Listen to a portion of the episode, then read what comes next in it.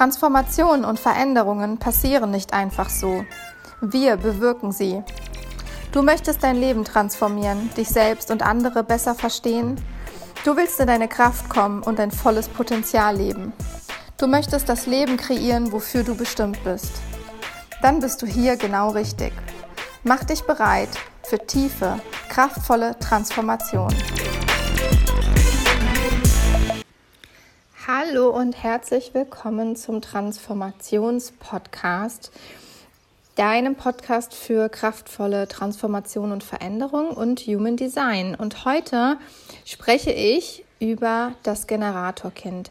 Ich bin Jenny und ich bin Human Design Expertin und ich habe es mir zur Aufgabe gemacht, vor allem Human Design auf unsere Kinder zu übertragen und Eltern über das Human Design ihrer Kinder zu informieren und ihnen die Möglichkeit geben, da einzutauchen, auch in Form von Readings für Kinder oder ganze Familienreadings, auch wo wir in der Interaktion schauen kann, was passiert zwischen Mama und Kind, Mama und Papa und Papa und Kind, wie auch immer.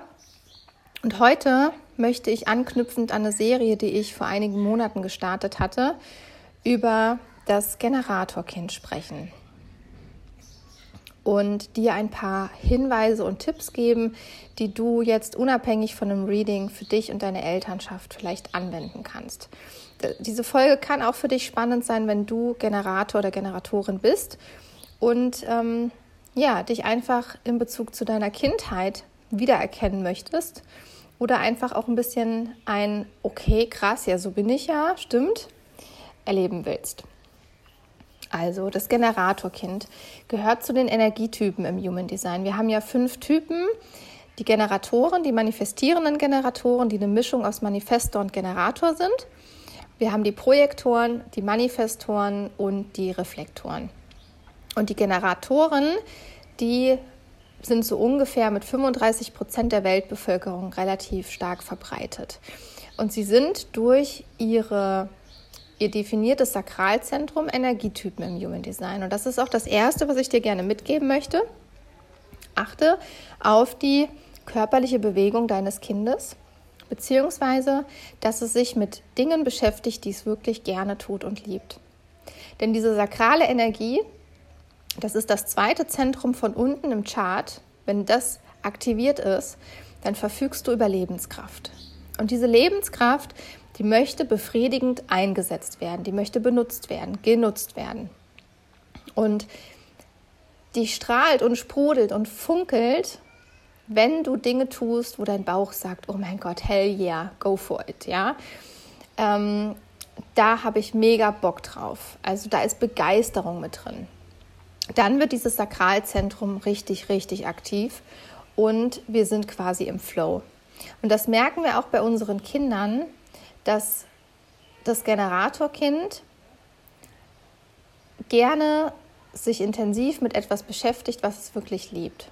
Und ja, das Generatorkind, jetzt wirst du vielleicht sagen, hm, mein kleiner Generator hat vielleicht gar nicht so viel Power. Weil das erlebe ich durch meine Readings, dass viele Eltern sagen, oh, wie kommt mein Kind endlich mal in die Gänge? Und das ist etwas, womit ich heute so ein bisschen aufräumen will, weil viele Leute sagen, okay, Energietyp braucht Bewegung, Energietyp hat den ganzen Tag Power. Nein, nicht unbedingt. Ein Generatorkind, um das jetzt mal ganz direkt zu sagen, kann ganz schön lahmarschig sein. Das, was mir viele Eltern berichten, ist, dass das Generatorkind super lange braucht, um in die Gänge zu kommen.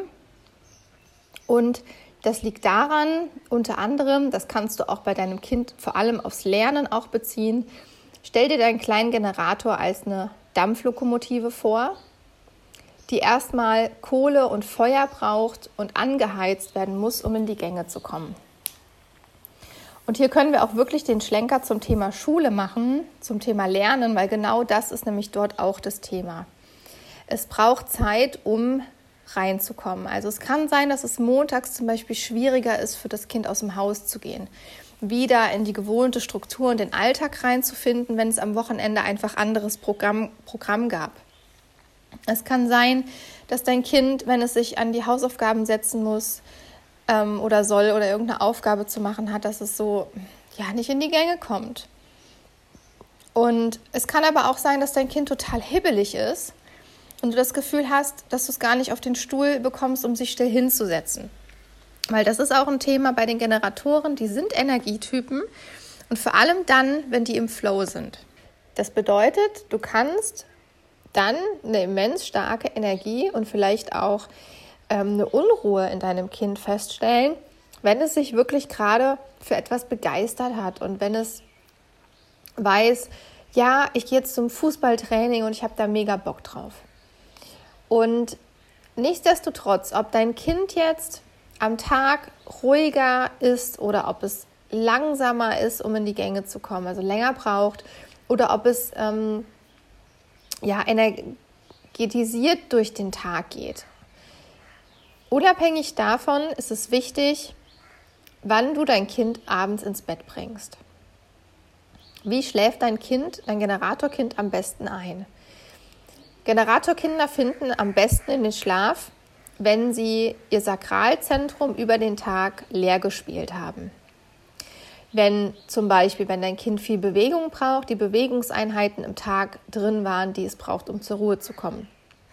Wenn es die Dinge spielen und tun durfte, ähm, sich mit den Dingen auseinandersetzen durfte, die es gerne mag.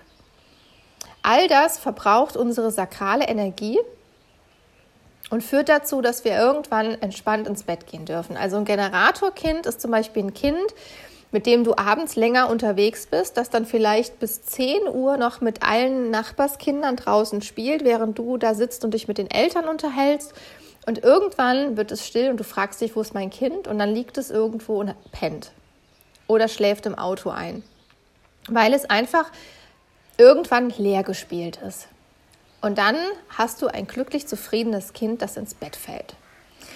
Wenn du, das kenne ich von sehr, sehr vielen Eltern in meinem Instagram-Account bei zweiumdiewelt.de, die mir das berichten, wenn du abends das Problem hast, dein Kind will nicht einschlafen, es will nicht im Bett liegen bleiben, dann prüfe genau diese zwei Faktoren. Wo hatte es am Tag zu wenig Bewegung? Wo hat es sich nicht richtig mit irgendwas auseinandersetzen können? Also wo konnte es sich, wo konnte es nicht genug spielen oder was ist da noch übrig, was muss noch raus, wie viel muss noch raus. Also vielleicht da nochmal ein Rätselbuch holen und im Bett noch was rätseln oder was malen, was Ruhiges machen. Oder im allerschlimmsten Fall, wenn es super viel Bewegungsdrang hat, dann kurz die Schuhe anziehen und noch fünfmal ums Haus rennen, die Treppen hoch und runter jumpen oder ein Trampolin im Garten benutzen oder was auch immer du zur Verfügung stellen kannst und dann auf jeden Fall darauf achten. Und ich weiß, ich bin, ich bin ja auch Mama. Und ich weiß, dass man abends einfach auch keinen Bock mehr hat. Man hat auch keine Nerven mehr.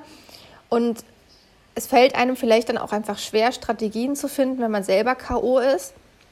Aber du kannst dir auch einfach mal eine Liste vorher schreiben und überlegen, wie kann ich mein Kind jetzt zum Beispiel noch auspowern zu Hause in der letzten halben Stunde, wenn es nicht mehr anders geht? Oder was kann ich am Abend oder am Nachmittag machen, dass wir einfach noch eine Stunde länger auf dem Spielplatz bleiben, obwohl alle anderen schon K.O. sind und nach Hause gehen? Oder ähm, lass uns noch eine Runde Fahrrad fahren oder lass uns statt den Bus zu nehmen, die Strecke laufen. Solche Geschichten ähm, auszuprobieren und zu testen, weil ähm, ja, das Sakralzentrum muss einfach leer gespielt werden. Leer gespielt oder einfach durch Bewegung leer gemacht werden. Was auch für dich ganz interessant und wichtig sein kann, ist, dass ein Generatorkind prozessorientiert denkt. Was bedeutet das jetzt? Wenn wir uns jetzt ein kleines Kind vorstellen, das ähm, drei oder vier Jahre alt ist und das hat alle seine Spielsachen im gesamten Zimmer rumgeschleudert, überall liegt alles rum. Jetzt kommst du in das Zimmer rein und du wünschst dir Sauberkeit, du wünschst dir Ordnung, du wünschst, dass alles wieder aufgeräumt wird. Und dann sagst du deinem Kind, räum dein Zimmer auf. Oder räum mal bitte dein Zimmer auf oder wie auch immer.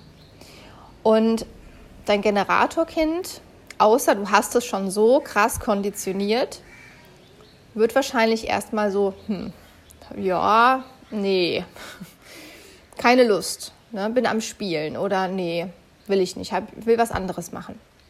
Was kannst du jetzt machen, um das Kind zu erreichen?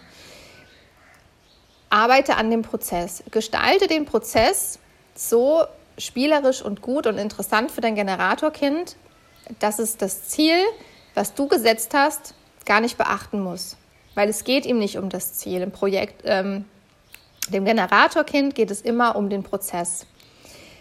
Das heißt, gestalte den Aufräumprozess spielerisch, vielleicht mit einem Lied oder mit ähm, Rätseln oder zählt die Dinge, sortiert sie nach Farben oder was auch immer oder macht es zusammen. Vielen Kindern geht es ja auch um die Verbindung mit den Eltern, die wollen das alles nicht alleine machen.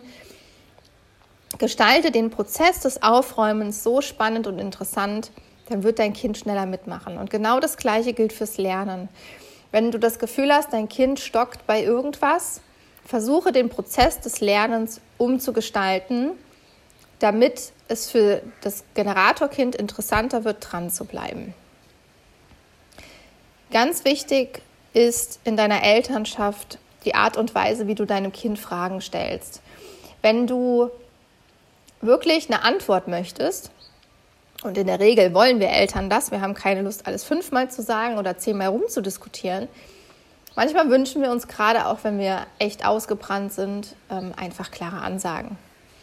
Und beim Generatorkind erreichst du das am einfachsten, wenn du Ja- oder Nein-Fragen stellst oder Entweder-Oder-Fragen. Also wo es mit Ja oder Nein oder Entweder-Oder antworten kann. Und das kann bei Kleinigkeiten anfangen. Was willst du heute essen? Ist eine viel zu große Frage. Das ist ideal fürs MG-Kind, aber nicht für dein Generatorkind. Ein Generatorkind braucht die Möglichkeit, zwischen zwei Sachen auszuwählen. Das heißt zum Beispiel beim Essen kannst du fragen, hast du heute Lust auf Spaghetti oder Pizza? Denn der Trick dabei ist, dass dein Generatorkind durch sein definiertes Sakralzentrum ein Bauchgefühl hat. Das kann eventuell sogar die Autorität deines Kindes sein, wenn das Emotionszentrum nicht definiert ist. Das bedeutet, dein Kind hat ein gutes Bauchgefühl und das soll bitte, bitte, bitte auch lernen, im Laufe seines Lebens diesem Bauchgefühl zu vertrauen. Denn das wird es leiten durch sein Leben. Und dieses Bauchgefühl schickt Signale, manchmal sogar körperliche Töne, die du als Gegenüber wahrnehmen kannst und gibt dem Kind oder dem Mensch, dem Generator, die Möglichkeit zu antworten. Und wenn ich frage, hast du Lust auf Pizza oder Nudeln, dann spürt der Bauch, hm, hm, ist Nein. Okay, hast du Lust auf ähm, Pommes oder Bratwurst? Hm, ja, und dann kommt es schon eher daran. Oder es ist ein klares Ja. Und das ist für dich einfacher in der Elternschaft. Definitiv einfacher für dich. Und es ist auch einfacher für das Kind, weil es das Gefühl hat, dass es gesehen wird. Dass es nicht ständig in die Situation kommt der Überforderung und das Gefühl hat, es ist falsch oder es macht irgendetwas nicht richtig oder ähm, hat keinen Zugang zu sich. Also da kannst du dir und deinem Kind auf jeden Fall schon was Gutes tun. Das Generatorkind hat eine offene Aura. Das bedeutet, dass es am ehesten von anderen Menschen angesprochen wird, dass es am ehesten zum Beispiel in eine Gruppe auch eingeladen wird oder einfach nach dem Weg gefragt wird oder in Kontakt mit anderen Menschen kommt, weil die Aura offen und freundlich ist und auch quasi das Eindringen des anderen ermöglicht. Und dadurch kooperieren, also Generatoren kommen oft in Kontakt mit anderen Menschen. Und jetzt kommt es natürlich auch noch auf das Kooperationsprofil deines Kindes an, das ich im, im, Human Design Reading dann auch rauslese, wo ich dir dann auch nochmal speziell was drüber sagen kann. Das ist ein Code im Chart, den ich da für dich rauslesen könnte.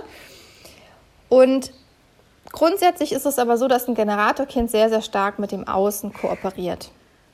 Und das ist ein ganz, ganz großes Thema, was ich dir jetzt zum Schluss gerne noch mit, mitgeben möchte was später als Erwachsene dann auch im Burnout landen kann. Generatoren haben ein definiertes Sakralzentrum. Das nehmen Nicht-Energietypen wahr. Und viele Nicht-Energietypen, die lieben es auch in diesem Flow der Energietypen zu baden. Also gerade wenn wir Generatoren und MGs in unserer vollen Kraft sind, dann sind wir magnetisch anziehend für die Nicht-Energietypen. Und die lieben das, weil die haben diese sakrale Energie nicht zur Verfügung. Die lieben das natürlich, das bei uns auch aufzunehmen, darin zu baden, sich davon tragen zu lassen. Jetzt kannst du dir vorstellen, dein Generatorkind oder dein heranwachsender Generator läuft durch sein Leben und hat einen Rucksack auf dem Rücken. Und dieser Rucksack ist leer. Und Jeder, der bei ihm vorbeigeht, packt ihm ein paar Steine in den, in den Rucksack und sagt, kannst du das mal noch mitnehmen? Ja. Kannst du das mal da abliefern? Hm, ist nicht so gut, aber ja, mache ich. Weil die Generatoren meistens dazu erzogen werden, auch zu funktionieren, wie alle anderen Typen grundsätzlich auch. Und der Generator dann aber über diese Power und diese Energie verfügt, vieles einfach tragen und schultern zu können, wo andere Typen schon viel früher einknicken. Und dadurch wird dem Generator ganz viel Ballast aufgeladen und viele Generatoren und auch MGs kommen irgendwann an den Punkt der Kraftlosigkeit, der Antriebslosigkeit und dann auch irgendwann des Burnouts, wenn sie einfach nicht lernen, Nein zu sagen. Und deswegen, auch in deiner Elternschaft, versuche, auch wenn es manchmal schwierig ist, ähm, vielleicht das Nein deines Kindes auch zu begrüßen. Es als Stärke dafür zu sehen, dass es lernt, Nein zu sagen und für sich einzustehen, damit seine Energie und die Power, die es hat, von anderen nicht ausgenutzt werden kann. Also wirklich darauf zu achten, dass das Kind Nein sagen darf und dass es Klar, das muss auch mal im Elternhaus kooperieren. Wir kennen das alle. Ich bin ja auch selber Mama. Aber dass es einfach Situationen gibt, wo es sich abgrenzen darf, gerade im Außen, gerade in Gruppen mit anderen Freunden, mit Menschen und später vor allem als heranwachsender Mensch, dass es lernt, und da finde ich diesen einen Satz so schön, ein Nein zu anderen ist immer ein Ja zu mir selbst. Und ein Nein für andere ist nie oder sehr oft nicht angenehm. Ja, man hat Angst, abgelehnt zu werden oder man ähm, gehört nicht mehr dazu, gerade als Kind, als Teenager. Aber du als Elternteil bist halt auch dafür da, dein Kind zu begleiten. Und wenn du dir die Folge bis hierhin angehört hast, dann bist du auch daran interessiert, dein Kind auch aus Sicht des Human Design zu verstehen. Und dann darfst du ähm, dieses Nein fördern und begrüßen, diese Abgrenzung damit es nicht zu diesen konditionierten Erwachsenen gehört irgendwann, die sich komplett selber verlieren und nicht verstehen, was passiert ist und ähm, Hilfe brauchen, im Burnout landen und ähm, einen Weg gegangen sind, der gar nicht für sie bestimmt war. So viel erstmal zu den Infos für dich, wenn du Elternteil eines Generatorkindes bist. Ich hoffe, dass hier ganz viel dabei war, das dir geholfen hat. Und wenn du tiefer in das Human Design von deinem Kind oder von dir selbst eintauchen möchtest, dann kannst du das sehr, sehr gerne bei mir machen. Ich mache meine Readings alle im Audioformat. Zum Download verschicke ich die dann, dass du sie immer wieder anhören kannst und bin im Anschluss dann auch für Fragen per E-Mail erreichbar. Und ja, ich danke dir für das ähm, Lauschen meiner Worte und wünsche dir und deinem Kind oder deinen Kindern, deiner Familie das aller, allerbeste und hoffe, dass ähm, ja, sie mit dem Gefühl aufwachsen können, dass sie gesehen, akzeptiert und geliebt werden. Und ich freue mich drauf, wenn du mir in der nächsten Folge wieder zuhörst und wünsche dir bis dahin alles Liebe und schicke dir herzliche Grüße aus Sansibar.